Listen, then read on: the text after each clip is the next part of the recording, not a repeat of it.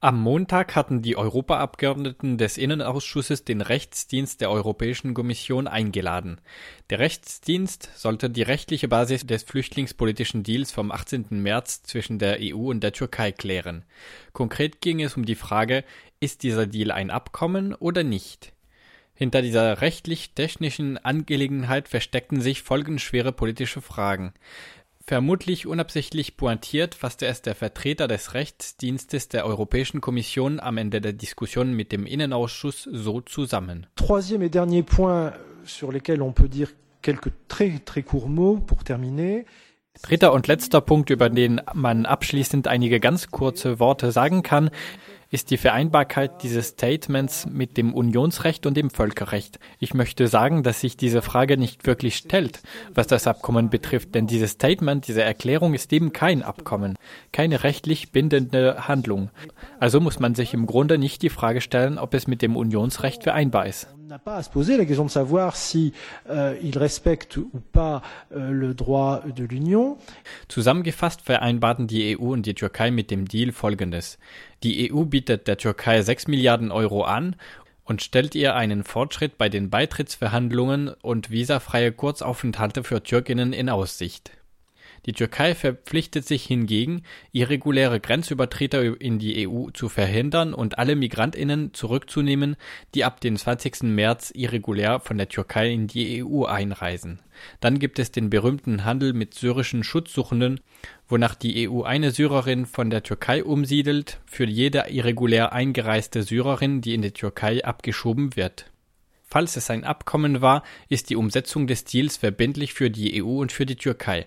Aber dieser Deal hätte nicht in Kraft treten und umgesetzt werden dürfen, bevor es vom Europäischen Parlament ratifiziert worden ist. Dabei wurde der Deal am 20. März wirksam und erste Abschiebungen unter diesem Deal gibt es seit Anfang April. Falls der Deal kein Abkommen, sondern lediglich eine Erklärung ist, dann ist er nicht verbindlich. Weder die EU noch die Türkei könnten sich beschweren, falls sich das andere Land nicht an seinen Zusagen hält. Gleichzeitig muss der Deal in dem Fall nicht vom Parlament gebilligt werden und es braucht, zumindest aus Sicht des Rechtsdienstes der Kommission, auch nicht mit EU und Völkerrecht vereinbart zu sein. Der Rechtsdienst der Kommission argumentierte am Montag nach der Linie, der EU-Türkei-Deal sei eigentlich nichts weiter als eine unverbindliche Erklärung. Es wurde schließlich nichts anderes als eine Presseerklärung veröffentlicht, ohne Unterschriften und ohne die juristische Sprache eines Abkommens. Auch enthalte der Deal keine neuen Verpflichtungen für beide Seiten. Einige der neun Punkte wiederholten das, was in früheren Migrationsabkommen vereinbart wurde.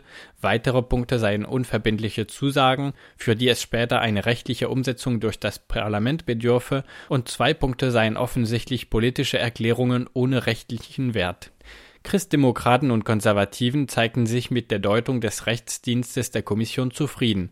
Europaabgeordnete der Sozialdemokratinnen, Liberalen, Linken und Grünen hingegen zeigten sich in ihren Fragen kritisch zu den Deutungsversuchen der Kommission. Die grünen Europaabgeordnete Ska Keller stellte dem Rechtsdienst eine Reihe von Fragen zu den Möglichkeiten für das Parlament, beim Türkei-Deal einzugreifen. Welche Möglichkeiten haben wir als Parlament, um einzugreifen? Welche Art von Macht haben wir zum Beispiel, um diese Erklärung, Abkommen, was auch immer zu stoppen? Was ist auch unser Recht auf demokratische Kontrolle? Was ist unsere Rolle dabei, die Umsetzung dieses Abkommens zu kontrollieren? Denn es hat riesige Folgen für viele Menschen. Auch die Frage, ob dieses Türkei-Deal ähm, Erklärung sowohl mit dem EU-Recht, den verschiedenen Asylrichtlinien, die wir haben, als auch mit unseren völkerrechtlichen Verpflichtungen vereinbar ist.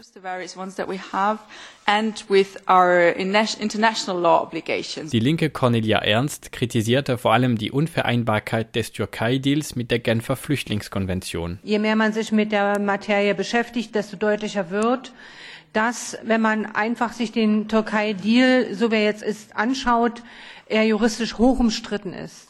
Und zwar schon einfach deshalb, weil er sehr viele Flüchtlinge, die sehr wohl ein Recht hätten, als Flüchtling anerkannt zu werden, außen vor lässt.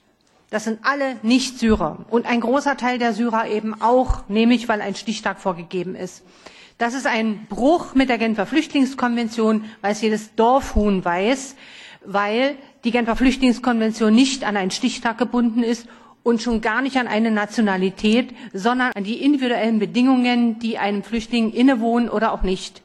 Das ist erstmal ganz klar und so glauben wir, auch die rechtliche Basis muss noch einmal geklärt werden von dem Türkei-Deal insgesamt. Die liberale Cecilia Wikström zeigte sich besonders misstrauisch zum Versuch von Kommission und Mitgliedstaaten, den Deal als Erklärung und nicht als Abkommen zu deuten. I must say that this entire treatment of the so-called deal with Turkey by the Council must be questioned. It was, as we know, negotiated on the highest possible level in the Council by the Prime Ministers ich muss sagen, dass der gesamte Umgang des Rates mit dem sogenannten Türkei-Deal hinterfragt werden muss. Wie wir wissen, wurde es auf der höchstmöglichen Ebene verhandelt zwischen den Premierministern der Mitgliedstaaten und dem türkischen Premierminister und wurde den Bürgerinnen als ein Deal mit der Türkei vorgestellt. Jetzt sehen wir, wie die Kommission und der Rat versuchen, die Ereignisse umzuschreiben, indem sie behaupten, dass es nicht mehr ein Abkommen zwischen Regierungen ist, sondern dass es in der Tat eine Art Erklärung ist. Warum? Offensichtlich, weil sie jetzt bemerken, dass wenn es in der Tat ein verbindliches Abkommen wäre zwischen der EU und der Türkei in einem Bereich, in dem das Parlament ein Mitentscheidungsrecht hat, nämlich Migration und Haushalt, dann hätte das Parlament die verfassungsrechtliche Pflicht, dieses Abkommen entweder zu billigen oder abzulehnen. Lassen wir für einige Momente die moralisch verwerfliche Natur eines Abkommens beiseite das wesentlich auf das erzwungene Refoulement aller Asylsuchende abzielt, die von der Türkei in die EU anreisen, zurück in ein Land, das territoriale Einschränkungen für die Genfer Konvention anwendet und dessen Streitkräfte in diesem Moment schießen und Flüchtlinge töten, die über seine Grenze mit Syrien zu fliehen versuchen. Lassen wir sogar die Tatsache beiseite, dass dieses Abkommen sehr wahrscheinlich verfassungswidrig ist. Argumentieren wir stattdessen einen Moment wie der Rat, dass es eine unverbindliche Erklärung ist und kein Deal mehr. Sagen uns dann die Mitgliedstaaten ernsthaft, dass sie beabsichtigen, Herrn Erdogan sechs Milliarden Euro zu schicken, mit absolut keinem Faden dran gebunden und keiner Garantie, dass er am Ende irgendetwas macht? Schließlich ist es das Konzept eines nicht verbindlichen, was auch immer, Deal oder Erklärung oder was auch immer. Ehrlich, ich kann nicht verstehen, wie irgendwer den Rat ernst nehmen kann nach dieser Farce. This is the concept of a non-binding whatever it is, deal or statement or whatever it is. Quite frankly, I fail to understand how anyone can take the Council seriously after this farce. Nach einer halben Stunde Diskussion war die rechtliche Basis des Türkei-Deals noch nicht abschließend geklärt. Der Rechtsdienst der Europäischen Kommission bestand weiterhin darauf, dass es sich bei dem Deal lediglich um eine Erklärung handelt. Es bleibt abzuwarten, ob es die Europaabgeordneten mit dem parlamentarischen Kontrollrecht ernst meinen und ob sie sich nicht von der Kommission und den Regierungen der Mitgliedstaaten durch rechtliche Deutungsversuche umgehen lassen. Es wäre ein trauriger Präzedenzfall, wenn der Versuch der Kommission gelingen sollte, den Deal als bloße Erklärung zu deuten und ihn damit außer Reichweite des Parlaments und des EU- und Völkerrechts zu stellen